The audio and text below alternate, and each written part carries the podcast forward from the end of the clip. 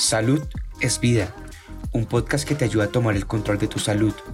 Entrega especial de Big Health Bienestar, una iniciativa de Big Health. Saludos amigos de Big Health, Lili García con ustedes. Hace unos meses eh, tuvimos la oportunidad de conversar con una madre eh, que tiene un hijo eh, autista, como muchas madres en Puerto Rico. y en este caso, ella tiene un segundo hijo de nombre Tiago. Y Tiago es también paciente de, en este caso, de ADD o ADHD, déficit de atención con hiperactividad. Si es difícil uno, eh, imagínense dos. Así que agradezco eh, de verdad a Beatriz Pujalza que esté con nosotros nuevamente. Gracias Beatriz por compartir tu historia y por permitirnos eh, eh, aprender un poquito y que muchas madres y familiares de niños con déficit de atención con hiperactividad aprendan de lo que ha sido tu proceso. Me dices que Tiago tiene nueve años. Tiene nueve añitos. Tiene nueve, años. ¿Y eh, tu otro nene? Diez. Diez. O sea que son prácticamente gemelos. Y recuerdo de la entrevista que hicimos anteriormente que ellos dos se apoyan, se quieren, se acompañan constantemente. Sí, son, son inseparables. Son inseparables. El niño, wow, si tú te llevas a uno, ya el otro día te está llamando mamá, ¿me puedes recoger, por favor? Que está en la calle. y viceversa. sé que se quieren mucho. Sí, gracias a Dios. En el caso de, de Tiago, eh, ¿Cuándo empezaste a notar un comportamiento que te podía decir, mira, aquí debe, puede haber un déficit de atención? Wow. En el caso de Tiago, como también tenía Gael, Tiago copiaba muchas cosas de Gael. Okay. Entonces, ya después de, después de cierto tiempo, yo me empecé a percatar de que Tiago es un niño que no se podía, te puedo decir que al año y medio, dos años, eso era non-stop y él dormía mucho, pero a la que se levantaba. Cuando tú hablas non-stop es eh, un ají, como decimos aquí en buen puertorriqueño, no paraba. No para, porque él, tiene una hiperactividad, él es tan hyper y, es tan, y no puede estarse tranquilo, no puede estarse sentado, relax. Y, desde bien chiquitito, yo te diría que desde el año y medio, dos años ya Tiago mostraba incluso, a mí me, me dijeron que, que, había la posibilidad de que Tiago tuviese la misma condición de Gael, pero yo sabía que no era eso, yo sabía que era otra cosa. Y a medida que él fue creciendo, que él se fue desarrollando, yo dije, no, definitivamente esto es ADHD. Sí, porque ya, tú conocías la condición, habías leído sobre eso. Sí, porque Gael tiene autismo este, con ADHD e hipotonía, e hipotonía muscular. Seguro ya uno sabe identificar ciertas cosas, más Tiago, Tiago tenía mucho problema del habla y se frustraba porque te quería decir un montón de cosas, pero no podía. A las millas, hablarte rápido. Y ya finalmente, como a los cuatro, tres años y pico, casi cuatro, que él comienza a hablar, wow, eso fue como, como que abriste las puertas del mundo completo y esto yo me voy a comer el mundo. Y así mismo ha sido, Tiago. Pues sí, ha sido, como te digo, ha sido un camino bien difícil porque al él llevar tanto tiempo que no te podía hablar bien y cuando finalmente logra hablar, este, su frustración la mostraba por tantrums. Claro. Entonces era, era el, temperamento al, al, querer estar haciendo un montón de cosas y no poder estar haciendo todo lo que él quería hacer. Entonces, como que... Se frustraba, claro. Sí, sí. Y eso a medida que ha ido, sí todavía le pasa, se aburre. se aburre, todavía le pasa, pero ya a medida que van creciendo, van madurando y van aprendiendo un poquito más y buscando cómo, cómo seguir hiperactivos, porque yo creo que cada vez es más y más y más hiperactivo, pero Ah, ah, ah, mira, lo que yo conozco del, eh, y de casos que he tenido cerca de mí, inclusive familia, es que eh, pues se lleva a, personas que, que, son especialistas en esto eh, para trabajar de una de dos formas, ya sea con terapia, ya sea con medicamento o con ambos unidos. En este caso, ¿cómo llegaste tú a buscar ayuda si es que lo hiciste? ¿Y cómo ha mejorado él con esa ayuda, si acaso? Yo, si hay una cosa que todo papá, y esto yo siempre lo digo y lo recalco, todo papá tiene que estar bien pendiente a los síntomas que muestra tu hijo y atenderlo. No esperar a que el tiempo pase a ver si es algo que se va. Y yo a Tiago lo metí, eh, yo comencé con él en Avanzando Juntos, ya a los dos añitos. Y pues ahí comienza la... Avanzando Juntos es... Avanzando Juntos es un programa, sí, es un programa que tiene el gobierno que te ayuda a, pues, a ver qué diagnósticos puede haber, hay evaluaciones, hay diferentes tipos de cosas y eso también te sirve, que es una herramienta bien importante para los papás. Por eso es que es tan importante identificar las cosas y no dejarlas pasar, porque avanzando juntos, si no me equivoco, es hasta los tres años, dos años y nueve meses, tres años. Sí, no sé si ha cambiado. Mm, lo que pasa es que es más de evaluaciones y ellos te dan la evaluación psicológica, evaluación de habla y lenguaje. ellos preparan tanto a niño como a papá, pero también te abre las puertas para el Departamento de Educación Especial. Ya, eso es como un enlace, eso es como un puente para llegar. para llegar a educación especial y que el niño pueda recibir los servicios.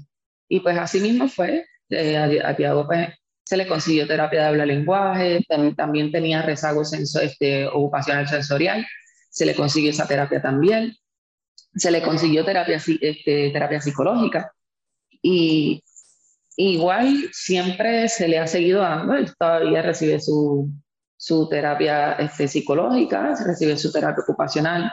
Eso es algo que nunca ha cesado, más yo busqué las mismas terapias alternativas como era la de surfing, Santiago también la cogió. Este, y pues mira, realmente... ¿No has tenido que medicarlo entonces para que él pueda estudiar, para que él pueda eh, estar menos frustrado o menos desesperado cuando no consigue las cosas? Pues mira, mamá, al fin que no soy muy fan de las medicinas, a mí sí, desde que él tenía como cinco años, cuatro años, me estaban diciendo para medicarlo. Pero yo entendía que él era muy pequeño para, pues, para entrarlo en lo que es el medicamento como tal.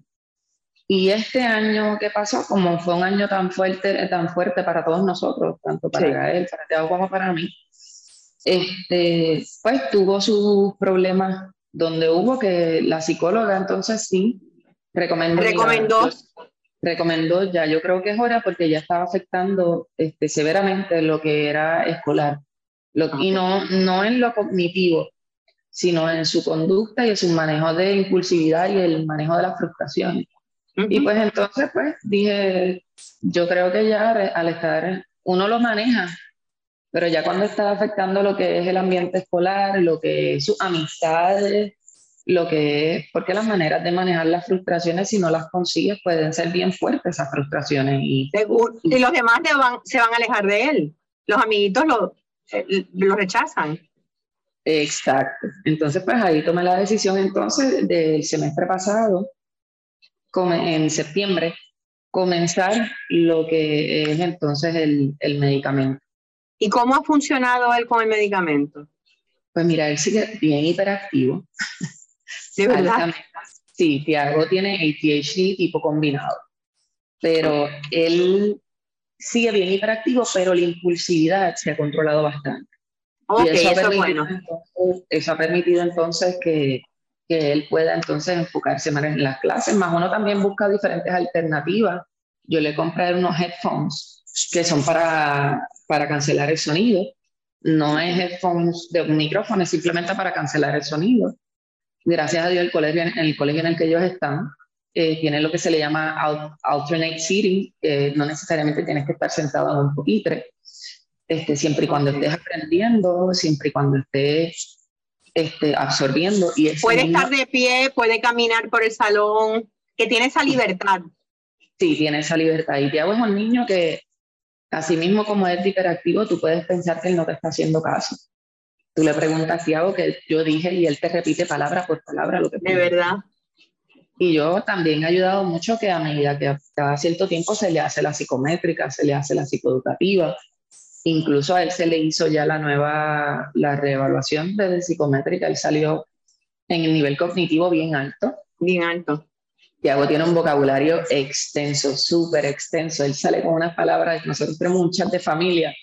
Y yo digo, palabra de hoy, y pongo la palabra. Los otros días digo, palabra de hoy, bifurcación. Y todo el mundo, bifurcación. un niño de nueve años. Pero ¿de dónde saca el, el vocabulario, Beatriz? Es que él lee. Pues mira, a él le gusta leer, pero él también le gusta este, ver mucho documental de, de animales prehistóricos, de, de, O sea, que es visual en su proceso de aprendizaje. Él es muy visual, él todo lo toca, él es, eh, es una combinación, yo diría, Diago es una combinación entre, entre lo que es visual, pero si tú le lees un cuento y tú le dices que te explique el cuento, ese nene te explica el cuento como si lo hubiese leído 20 veces. Sí. Tiene una te, pregunto lo de la lectura porque hay veces que con la hiperactividad pues se les hace difícil enfocarse en la lectura y el ADD obviamente. Lo que pasa es que obviamente depende también de lo que lea. Entonces, sí, como quiera, a él le gusta mucho aprender. A él le gusta mucho aprender y si siente que no está aprendiendo, se aburre. Así que si le estás leyendo cuentos y le compras cuentos diferentes, él él los lee. Él los lee o tú se los lees y, él y tú piensas que no te está escuchando. Claro. porque tú se lo vas leyendo, pero no es que él está sentado. Es como viendo una película, es la misma reacción. Él está en la cama dando vueltas, haciendo piruetas, jugando con el muñeco, tiene como 50 peluches jugando. Y cuando le pregunta, él entendió todo y te hace el análisis del, cuerpo, del cuento brutal. Es es una cosa que tú dices, ¿cómo una persona puede ser tan, tan distraída, pero a la vez con tanta retentiva? Es que la mente es maravillosa y tiene, eh, es un reto, porque yo sé que tiene que ser un reto para ti. Eh, eh, ese muchacho, ¿cómo duerme? A la hora de dormir, em, ¿puede descansar? O, pues o sea, que se llega un momento en que crachea y ya no puede más. Pues lo que pasa es que Gael es nuestra alarma. Gael a la que sale el primer rayito de sol, él se levanta y por ende levanta a su hermano y me levanta a mí. Ok. Entonces, Tiago puede estar cansado, pero no coge siesta. Y yo aprendí con el tiempo cómo, si fuera a coger la siesta, cómo manejar la siesta. O sea, la puede coger temprano en la tarde, pero no la puede coger tarde en la tarde. Eso sí, yo, siempre, por la misma situación de los problemas que confronté con Tiago a medida que ha ido creciendo en la escuela, en, en, su primera escuela, este, como, como hasta la actualidad, yo siempre he buscado no tanto, no tan solo con su psicóloga, sino con mi psicóloga, diferentes alternativas de cómo trabajar el sueño, diferentes alternativas de cómo trabajar el coraje, de cómo trabajar la frustración, hay unos libros también, yo compro, ahí, por ejemplo, en librería educativa, yo compro, hay unos que trabajan la frustración, hay unos que trabajan el coraje, hay unos que trabajan la impulsividad. Hay ¿Para los padres o es para que tú los ayudes a ellos a trabajarlo?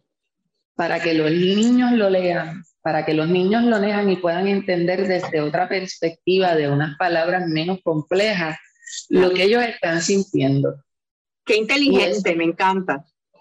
Y así es como que lo, hemos ido trabajando. Y el sueño es algo que ya a las 8 de la noche ellos tienen que estar dormidos, como tarde a las 8 y media.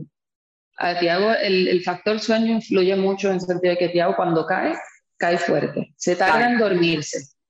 Así que a las 8 ya ellos tienen que estar en la cama, porque yo sé que Tiago le va a tomar un poco más de, dificultad. De tiempo. Dormirse. Pero ya a las 8 y media están caput caput y tú, y tú puedes descansar. Sí, sí. Ya ahora empezamos en verano, en verano yo dejo que ellos pues estén un poquito, pero sobre todo cuando hay horario escolar, yo sé lo importante, es sumamente importante, sobre todo cuando el nene tiene ADHD, que duerma las horas suficientes. Porque si no duerme las horas suficientes se pone más irritable, entonces se pone más descontrolado y es más difícil controlar la impulsividad Así que ha sido un proceso de muchos años. Yo trabajaba de noche, de repente trabajé de día, de repente trabajé de madrugada, de repente busqué, yo busqué todas las alternativas, las alternativas. hasta que encontré cuál es el horario en el que mejor él trabaja. Me di cuenta que si duerme siete horas no es suficiente, él tiene que dormir por lo menos de 8 a 10 horas. Y así es que hemos ido entre eso y tengo que admitir que el medicamento también ha ayudado mucho a controlar lo que es la impulsividad. Y eso es bueno.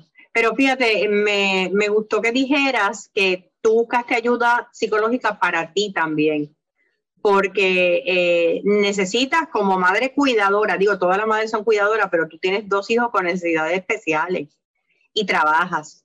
Entonces es difícil que tú puedas mantener una sanidad mental, ¿verdad? Y, y un balance contigo misma también. Mira, yo tengo que admitir que no siempre es fácil conseguir el tiempo para uno cuidarse a uno mismo. Y te soy bien honesta, ahora mismo no te puedo decir que la ayuda la estoy recibiendo como antes la recibía, pero sí te puedo decir que, que, es sumamente importante y que sí hay que hacer el tiempo. Y entiendo, papás, que no encuentran el tiempo, porque estamos hablando de 11 terapias a la semana. Entonces, estamos hablando de que la realidad es que en el ambiente, en el ambiente laboral tú no puedes entrar y decir, mira, eh, no puedo este día porque tengo terapia de lunes a viernes, tengo terapia hasta las cuatro y media, cinco de la tarde. Es, bien, es bien difícil encontrar ese balance para buscar la ayuda. Sin embargo, está, si algo trajo la pandemia, fueron las visitas virtuales. Entonces, eso, eso ha ayudado un poco más al hecho de tu poder ventilar, porque si yo en mi caso, yo, mi mamá y mi mejor amiga son mi... ese es tu equipo, ese, es el, el, el, team Beatriz. mi mamá y mi, mi mejor amiga, si yo, hay, uno tiene que aprender a identificarse porque somos seres humanos. Somos seres humanos y la realidad es que pues, llegamos, llega un momento, sobre todo cuando Tiago es bien hiperactivo. Tiago no para entonces llega un momento en que no todos los días tu, tu paciencia está al mismo nivel, tu nivel de tolerancia está en, está en lo más alto, ¿no? Claro. Somos humanos. Entonces, pues yo le digo a mami, mira mami, eh, tú a mi mejor amiga, Iri, necesito ayuda, vamos a sacar a los nenes a algún lugar para que boten las energías. O a mami, mira mami, puedes quedarte con los nenes un día, necesito cogerme un break para mí. Y cuando cojo esos breaks para mí es bien raro porque la gente me dice, ah, tú no te fuiste sola para ningún lugar. Sí, yo me fui sola con mi libreta y yo me siento en el lugar que mejor encontré y escribo. Y escribo y cojo ese tiempo para mí. No muchas mamás no pueden hacer eso y yo no te puedo decir que yo puedo hacer eso todo el tiempo. Llevo mucho que no lo puedo hacer. Pero sí es súper importante como que aunque sea coger un rato y votar. Y votar. Y ahí Votar el golpe. Tienes que votarlo porque absorbe mucho. La realidad es que uno deja de tener vida. Sí. La, vida vida uno revuelve a, eh, eh, son ellos y uno los ama y uno los adora, pero tú tienes que recargar esas baterías y la mejor manera para recargar esas baterías es o escribiendo o hablándolo, pero no te lo puedes embotellar Sí, no necesitas hablar con alguien. Así que te felicito eh, ¿Hay algún, tienes una página de Facebook, tienes algún lugar donde tal vez algunas madres que nos están viendo, abuelas, tías, eh, quisieran comunicarse contigo para, no sé, yo sé que no tienes mucho tiempo, pero de alguna forma recibir una palabra de aliento? Mira, yo tengo mi Facebook, estoy pensando porque lo cambié hace poco, creo que es BAPJ, pero lo pueden buscar por mi nombre, Beatriz Pujals, y va a salir. Si no es BAPJ, es BAJP, una de esas dos. Pero si buscan Beatriz Pujals, lo van a conseguir. Y yo, mira, yo hablo con muchas mamás y yo tengo muchas amistades que han tenido, pues, la, que han sido madres después que yo. Y sí han habido niños que han mostrado este rasgo. Y yo creo que si hay algo bien importante en esta comunidad es que cada uno nos conozcamos, porque así mismo como yo tengo dudas y hablo con Daisy o hablo con Tania o necesito ayuda, yo no dudo en preguntar y yo siempre le he dicho, las puertas están abiertas para quien necesite un poco de orientación y soporte, porque esto entre nosotros mismos nos tenemos que ayudar. Que ayudar y apoyar. Muchísimas gracias, Beatriz. Mucha salud y bendiciones para ti y para tus niños bellos. Y ustedes, amigos de Be Health, gracias siempre por acompañarnos y será hasta la próxima. ¿Te gustó el contenido? Recuerda que puedes seguirnos en tus redes sociales favoritas. Búscanos como BeHealthPR y no te pierdas nuestras actualizaciones.